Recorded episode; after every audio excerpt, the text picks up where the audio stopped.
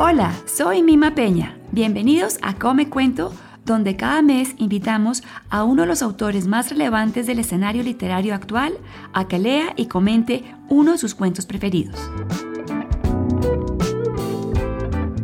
Una de esas destacadas voces de la literatura contemporánea es la de la escritora Alejandra Costamagna, quien hoy va a leer y comentar un cuento de Grace Paley, una de sus autoras favoritas. Alejandra Costamagna, escritora chilena, estudió periodismo en la Universidad Diego Portales. Tiene una maestría en literatura y fue becaria del Programa Internacional de Escritura de la Universidad de Iowa en los Estados Unidos. Alejandra obtuvo el premio Altazor, el premio Anna Segers al mejor autor latinoamericano y ha sido finalista del premio Planeta Casa Las Américas y del premio Herralde de Novela. Su obra ha sido traducida a seis idiomas. Actualmente, Alejandra vive en Santiago, en donde imparte talleres literarios y colabora ocasionalmente con revistas como Gato Pardo, El Malpensante y Letras Libres. Hoy tenemos el gusto de que Alejandra Cosamagna lea el cuento titulado Conversación con mi padre de la escritora norteamericana Grace Paley y que luego nos acompañe a comentarlo. Hola Alejandra, bienvenida a Come Cuento. Hola Mima, mucho, mucho gusto estar acá conversando contigo.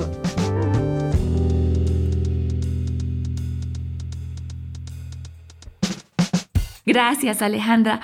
Estaba leyendo algunas de las muchas reseñas que hay sobre ti y en varias se menciona que pese al gran reconocimiento que has tenido como escritora, no te preocupa tener un éxito masivo y que prefieres tener una vida normal y cotidiana pues de ahí es de donde sacas eh, la inspiración para lo que escribes. Cuéntanos un poco sobre esto. Bueno, sí, yo creo que mm, hoy vamos a hablar de Grace Paley justamente y estaba ayer releyendo un artículo muy, muy bonito de ella, que es parte de, de su libro La importancia de no entenderlo todo, y en el que ella habla de que el escritor debe vivir en el mundo. Y es un poco eso lo que yo también pienso convivir en el mundo y no dejar de pensar que la escritura de alguna forma es esa relación que establecemos con el mundo que está ahí al otro lado de la ventana. Eh, escribir un poco con la ventana abierta. Sí, sí. ¿Y como qué tipo de cosas del mundo cotidiano te inspiran a ti? Bueno, yo creo que las cosas justamente de, de, lo cotidiano tienen que ver con esos grises, ¿no? Con, con lo que se sale de foco quizás, con lo que no está en esas, en los titulares, en el primer plano, ¿no? Con quizás la basurita, el detalle, la esquina, lo ordinario. Si es que fuera una fotografía, yo pensaría como en esas viejas reproducciones, cuando en un rollo revelabas y quedaba una foto que había quedado como cortada por la mitad. A mí me interesa como ese corte por la mitad, esa que quedó como ahí todavía sin formarse del todo por eso que está ahí en esa esquinita. Y una vez tienes esa esquinita, ese pedacito, ¿cómo es el resto de tu proceso creativo? Me gusta mucho la idea del borrador, de, estar pensando eso, la, escritura como algo que está en una constante prueba de posibilidades. Entonces creo que escribo, primero, tomando muchos apuntes sueltos, en que la etapa quizás como del montaje, del armado, es súper importante porque más que el crear una historia completa, redonda, que se arme y que no tenga como ninguna marca de salida, es pensar justamente en la escritura como esa suma de restos que se van aunando después en, mm. este gran puzzle que se ah, arma. Qué interesante. Y para hoy escogiste leer un cuento de la escritora norteamericana Grace Paley. Cuéntanos un poco de esta gran escritora y de tu admiración por ella.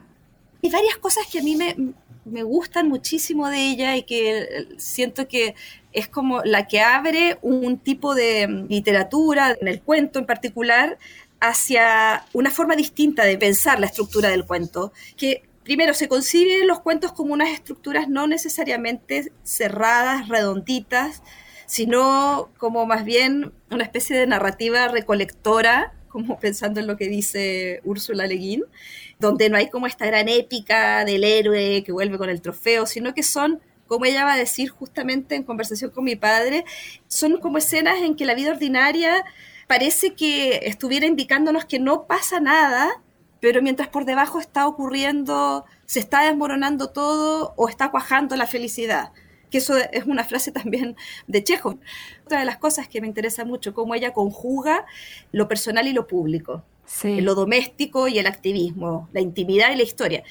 Ella fue una activista muy destacada y lo interesante es cómo en sus cuentos de alguna forma son como ramales de su activismo, pero las causas están integradas de manera muy orgánica. O sea, vemos historias en torno al género, a la raza, a la clase social, pero que se van colando. No, no, nunca se lo come la altisonancia de, de lo militante, o nunca hay un didactismo. Sí. Y este conversación con mi padre, ¿por qué se trata de uno de tus cuentos favoritos de ella? Bueno, este cuento es muy interesante porque es como un doble cuento. Hay un relato marco y hay un relato enmarcado.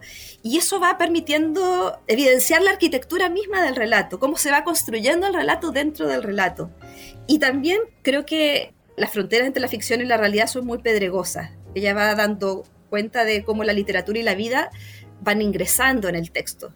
Y también me parece algo muy bonito como este cuento está articulado como una especie de cita involuntaria quizás, no sé, a en las mil y una noches. Ella le va contando este cuento al padre en una versión, en otra versión, y eso me parece también como muy parte del estilo Grace Bailey, que es con mucha ironía y con un humor de distintas capas, que es muy conmovedor eso.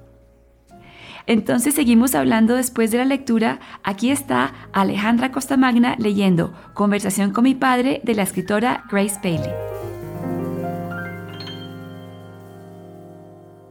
Conversación con mi padre. Mi padre tiene 86 años y está en la cama. Su corazón, ese motor sanguíneo, es tan viejo como él y ya no realiza determinados trabajos. Aún le inunda la cabeza de lucidez mental, pero ya no consigue que las piernas lleven por la casa el peso de su cuerpo. A pesar de mis metáforas, él dice que ese fallo muscular no se debe a su viejo corazón, sino a la falta de potasio sentado en una almohada y apoyado en tres, me da consejos de última hora y acaba por hacerme una petición. Me gustaría que escribieras un relato sencillo, solo una vez más, me dice, como lo que escribió Maupassant o Chekhov, como los que escribías tú antes, personajes reconocibles y lo que les pasa. Bueno, ¿por qué no? No hay problema, le digo. Deseo complacerle, aunque no recuerdo haber escrito de ese modo. Me gustaría intentarlo, contar una historia así si se refiere a las que empiezan había una mujer, seguido de una trama, esa línea continua entre dos puntos que he despreciado siempre, y no por razones literarias, sino porque elimina toda esperanza. Tanto los personajes reales como los imaginarios merecen el destino abierto de la vida. Al fin, pensé en una historia que se desarrollaba durante dos años en mi calle, justo enfrente de casa. La escribí, y luego se la leí a mi padre en voz alta. A ver, ¿qué te parece esto, papá? le dije. ¿Te refieres a algo así? Había una vez, en mis tiempos, una mujer que tenía un hijo. Vivían muy bien en un pequeño apartamento de Manhattan. El hijo se hizo junkie más o menos a los 15 años, lo cual no es insólito en nuestro barrio. Entonces la madre se hizo junkie también, para no perder la amistad del muchacho. Dijo que formaba parte del mundo juvenil, en el que ella se sentía en su elemento. Al cabo de un tiempo y por diversas razones, el chico rompió con todo y se fue de la ciudad dejando a su madre indignado. Ella sufría, sola y desesperada. Todos la visitamos. Bueno, papá, ya está, dije. Una historia triste y sin adornos.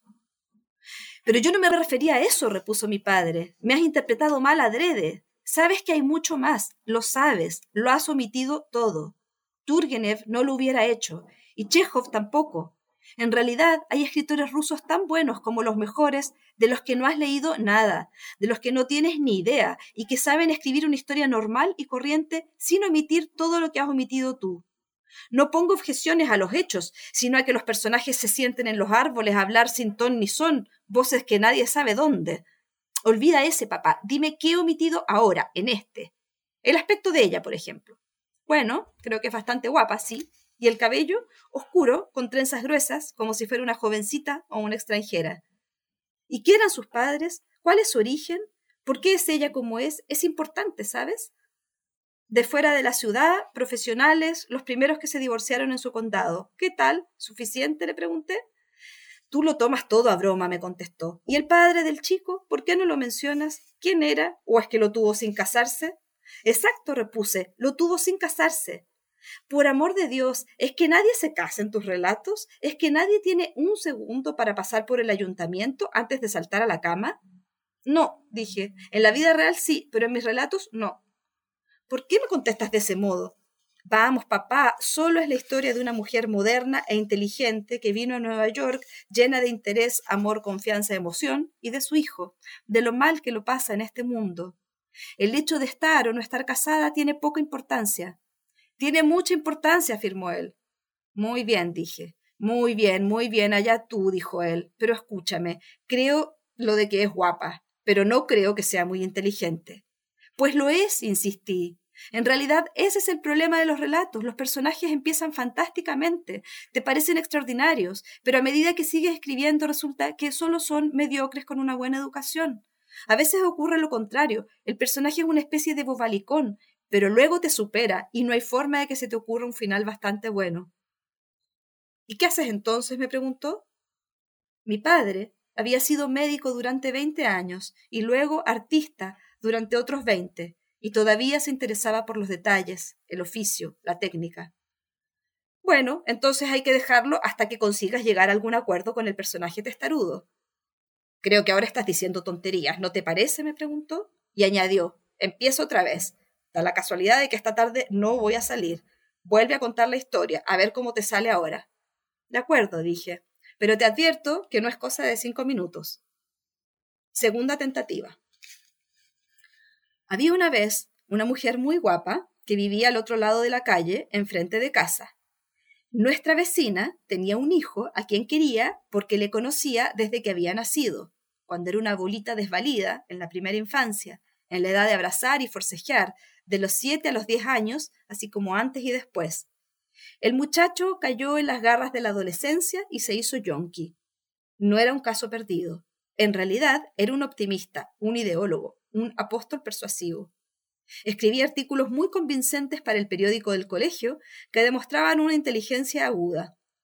Gracias a sus importantes contactos y a su machaconería, consiguió que se distribuyera en los kioscos del sur de Manhattan una revista titulada Ay, Caballo Dorado, para llegar a un público lector más numeroso. La madre se hizo también yonki porque no quería que él se sintiera culpable. Decía que el sentimiento de culpa es la raíz del 90% de todos los cánceres diagnosticados clínicamente en Estados Unidos en la actualidad.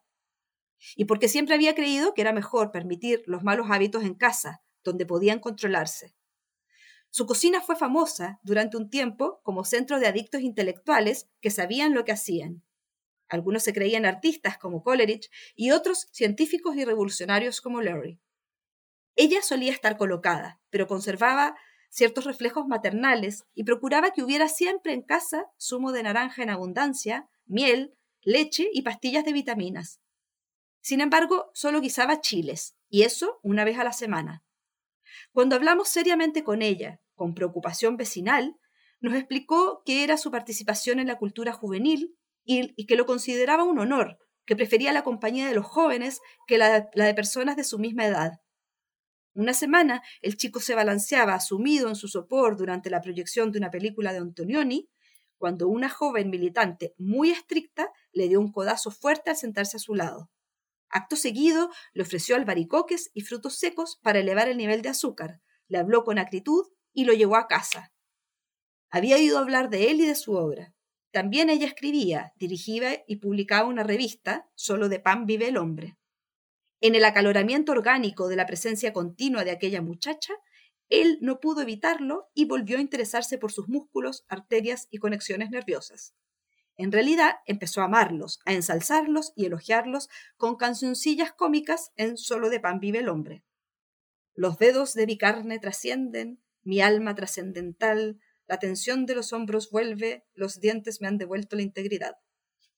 Alimentó su mente, aquella gloria de voluntad y resolución, con manzanas crudas, frutos secos, germen de trigo y aceite de soja. Explicó a sus amigos, creo que a partir de ahora no perderé la cabeza, aguantaré el mono. Dijo que estaba a punto de iniciar un viaje de respiración profunda. ¿Quieres hacerlo tú también, mamá? preguntó amablemente. El muchacho hablaba tan bien y de forma tan inteligente que los chavales del barrio, que tenían su misma edad, empezaron a decir que en realidad él nunca había sido adicto, solo un periodista que se había metido en ello por la historia. La madre intentó dejarlo varias veces. Sin su hijo y sin los amigos de su hijo, se había convertido en un hábito solitario. Solo consiguió reducirlo a niveles tolerables. El chico y su novia cogieron la copiadora electrónica y se trasladaron a las afueras arboladas de otra ciudad. Fueron muy estrictos. Le dijeron a la madre que no volverían a verla hasta que no llevara 70 días sin tomar drogas. La madre se quedó sola. Y de noche leía y releía llorando los siete números de Ay Caballo Dorado. Le parecían tan sinceros como siempre. Nosotros cruzábamos de vez en cuando la calle para hacerle una visita y consolarla, pero si mencionábamos a nuestros hijos que estaban en la universidad o en el hospital o colgados en casa, ella exclamaba, mi niño, mi niño, y se echaba a llorar a lágrima viva, desesperada, sin poder parar. Fin. Mi padre guardó silencio. Luego me dijo, primero, tienes un buen sentido del humor. Segundo, veo que no sabes contar una historia normal y corriente. Así que no pierdas el tiempo. Y tercero, añadió con tristeza, supongo que significa que estaba sola, que la dejaban así a la madre, sola. ¿Enferma quizás? Sí, contesté. Pobre mujer, pobre chica, haber nacido en una época de estúpidos, vivir entre estúpidos. Fin, el fin. Has hecho bien en ponerlo, fin. Yo no quería discutir, pero tuve que decirle. Bueno, no es forzosamente el fin, papá. Sí lo es, repuso él. Qué tragedia, el fin de una persona, no, papá, no tiene por qué serlo, le supliqué. Es una mujer de 40 años. Podría ser multitud de cosas diferentes en el mundo con el tiempo. Profesora o asistente social, una ex junkie. A veces vale más que un doctorado en pedagogía. Bobadas, repuso él. Ese es tu mayor problema como escritora. Te niegas a reconocerlo. Tragedia, pura y simple tragedia. Tragedia histórica, sin esperanza. Fin. Vamos, papá, insistí. Ella podría cambiar. Tienes que afrontarlo también en tu propia vida. Tomó un par de pastillas de nitroglicerina. Ponlo en cinco, añadió luego señalando la botella de oxígeno. Se colocó los tubos en la nariz e inspiró a fondo. Cerró los ojos y me dijo, no. Yo había prometido a la familia que le dejaría decir siempre la última palabra en las discusiones, pero en este caso tenía una responsabilidad distinta. Esa mujer vive al otro lado de mi calle. Yo la conozco y yo la he inventado. La compadezco, no voy a dejarla ahí en esa casa llorando. En realidad tampoco lo haría la vida, que no tiene compasión como yo. Por consiguiente, ella cambió. Su hijo no volvió a casa nunca, claro, pero ahora mismo es la recepcionista de un dispensario de East Village. Casi todos los clientes son jóvenes, algunos antiguos amigos. El director médico le ha dicho, ojalá tuviéramos a tres personas con su experiencia en el dispensario. ¿Le dijo eso el médico? preguntó mi padre, quitándose los tubos de oxígeno de la nariz. Mentiras, mentiras otra vez. No, papá, podría ocurrir realmente así, el mundo da muchas vueltas. No, insistió él. La verdad ante todo, se derrumbará. Una persona ha de tener carácter, y ella no lo tiene. No, papá, dije, se acabó. Tiene un trabajo, olvídalo. Trabaja en el dispensario. ¿Cuánto tiempo va a durar? me preguntó él. Tragedia, también tú. ¿Cuándo vas a afrontarlo?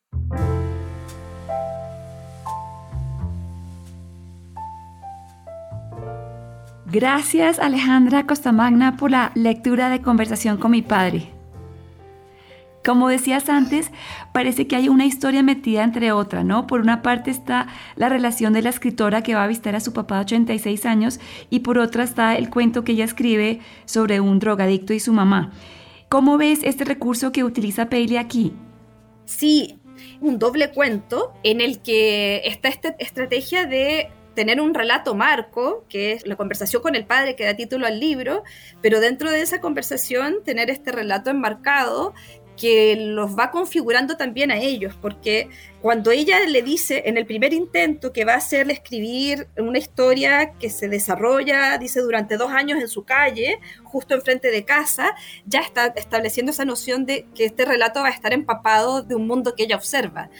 O sea, es ella misma de alguna forma, eh, ella misma transfigurada, ¿no? Ella misma ficcionalizada, pero que está mirando desde su ventana esta historia de la vecina Y me parece muy hermoso cuando ella menciona esto de yo la conozco y yo la he inventado, porque ahí están un poco como esas dimensiones, ¿no? Sí. Y también es un cuento de cómo se debe escribir una buena historia y en ese sentido se nos presenta la perspectiva del papá que reclama una historia normal y corriente con personajes reconocibles, con descripciones, y por otra parte está el punto de vista de la hija que considera que un buen texto no explica tanto. ¿Cómo entiendes estas dos perspectivas? Sí, es muy interesante eso, porque en los cuentos de, de Grace Paley siempre se cuela algo de su experiencia, ¿no? El padre de Grace Paley era médico y era médico que también había tenido algún interés por lo artístico.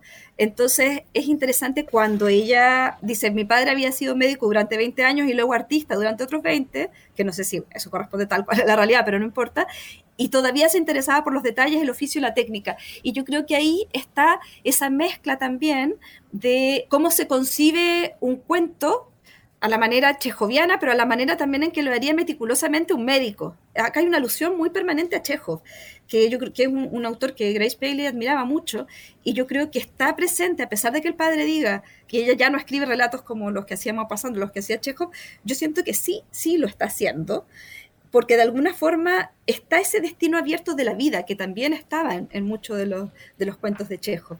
Entonces creo que es una disputa entre padre e hija, por lo que entienden por un, buen cuento y lo que entienden por un cuento en el que los detalles juegan un papel distinto, ¿no? ¿Y con quién estás más de acuerdo? ¿Cuál de los dos puntos de vista del padre o de la hija crees que se acerca más a lo que es una buena historia?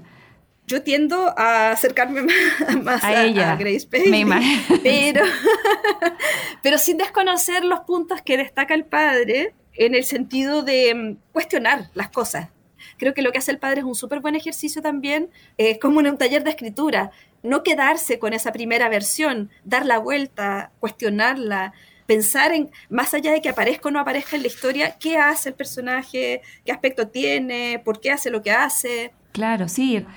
Yo lo asimilaba a su crítica como a lo que muchos sentimos frente a ciertas expresiones como de arte moderno cuando vemos, por ejemplo, unos vidrios rotos expuestos en una galería de arte que uno dice, no sé, es raro, es novedoso, pero no le vemos el valor que tal vez puede tener. Y preferimos formas más clásicas, que creo que es lo que el papá acá como que reclama, algo más clásico, más tradicional. Es perfecto, yo creo que esto es una disputa generacional y una disputa en el modo de acercarse al arte, efectivamente el padre tiene una concepción quizás mucho más contenidista, ¿no? Más de una buena historia, una historia que se articula eh, de principio a fin, redondita, presentación, nudo, clímax, desenlace, etc. Y la hija, de alguna forma, sin desconocer la tradición, intenta ir cuestionando esos modos y buscando un acercamiento distinto, una, estética distinta, es una disputa de estéticas. Sí, pero ves las diferencias entre el papá y la hija meramente literarias o hay algo de fondo también? Porque, por ejemplo, el papá súper indignado con que el protagonista del cuento no se haya casado. Dice, ¿cómo así que no tuvo tiempo ni siquiera de ir al ayuntamiento a casarse y se metió a la cama de, una vez? Algo así, me parece que hay algo como de, diferencias generacionales, decías tú, morales, con respecto al estilo de vida o a la perspectiva de vida de la hija. Sí, sí, tal cual. Creo que también cuando él ve la vida triste y la pura tragedia en la historia de esta mujer junkie, también hay, hay, hay una, una, visión moral importante. Es como, es una drogadicta, no tiene salida, está bien que se termine, ¿no? Está bien ese fin. Es casi un, personaje, una persona que no tiene vuelta. Y hay también entonces ahí un juicio. Y entonces hay choque de, de valores es un padre con una postura moralmente más conservadora que la hija, indudablemente. Y es más duro, ¿o no? Porque ¿qué lectura le das a que las últimas palabras de este padre que está a punto de morirse sean como tan duras con el talento y con la visión del mundo de su hija?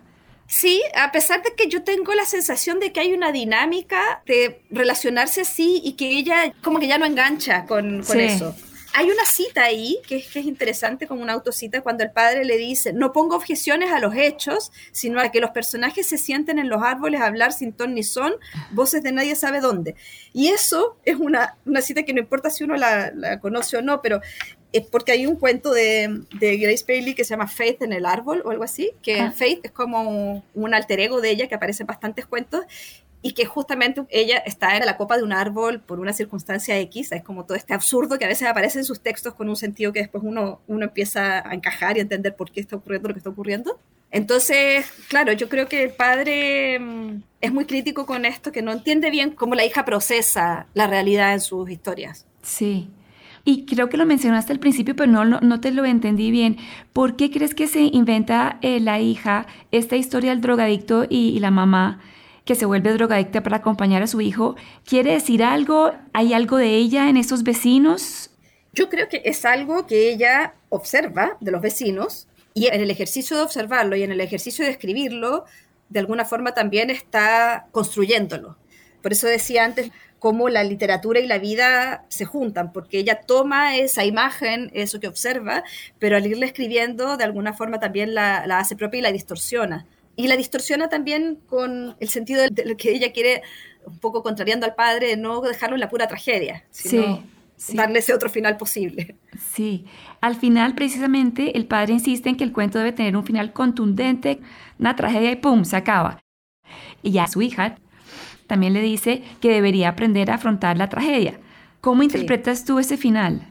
Bueno, sí, ahí es como justamente un final abierto, es como que creo que Grace Bailey sale con la suya al dejar abierta esa parte.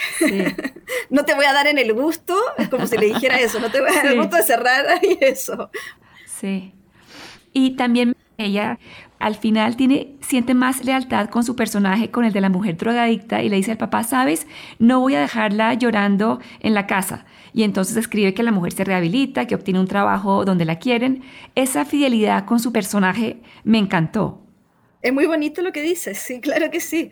Porque en este doble cuento, es como si ella finalmente optara por tener más empatía con el personaje del segundo cuento, del que ella ha creado, sí. que con el cuento con el papá. Sí, sí. Y al final no sabemos cómo se siente la hija después de esta visita con su papá, el texto no nos lo dice.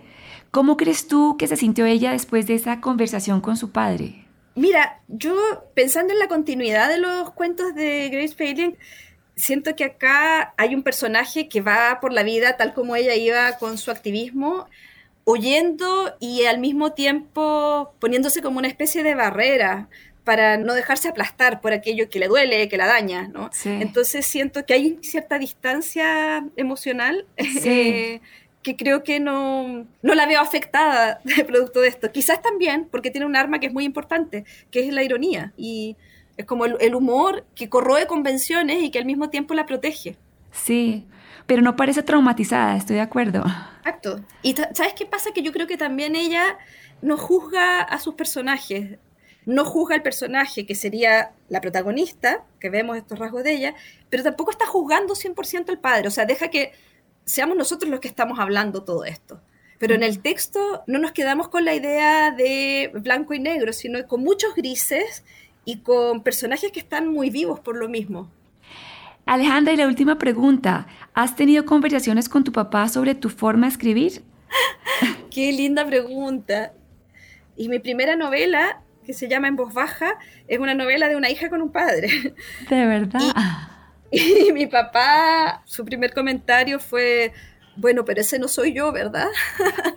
Y sí, tenemos conversaciones y él ya ha entendido que ese padre que aparece constantemente en mis relatos no son él, a pesar de que en el último, en la última novela, El sistema del tacto, bueno, ahí hay, hay unas, unas referencias muy, muy claras a él y eh, hay incluso una foto de él. Pero bueno, ¿sabes qué? Pienso que mi padre podría ser un poco amigo de este, de este padre médico, mi padre científico también. Ah. Creo que podríamos tener una conversación parecida. Mm. Pues Alejandra Costamagna, ha sido un placer tenerte aquí en Come Cuento. Mil gracias. No, mil gracias a ustedes y soy una admiradora del programa, así que feliz de acompañarles.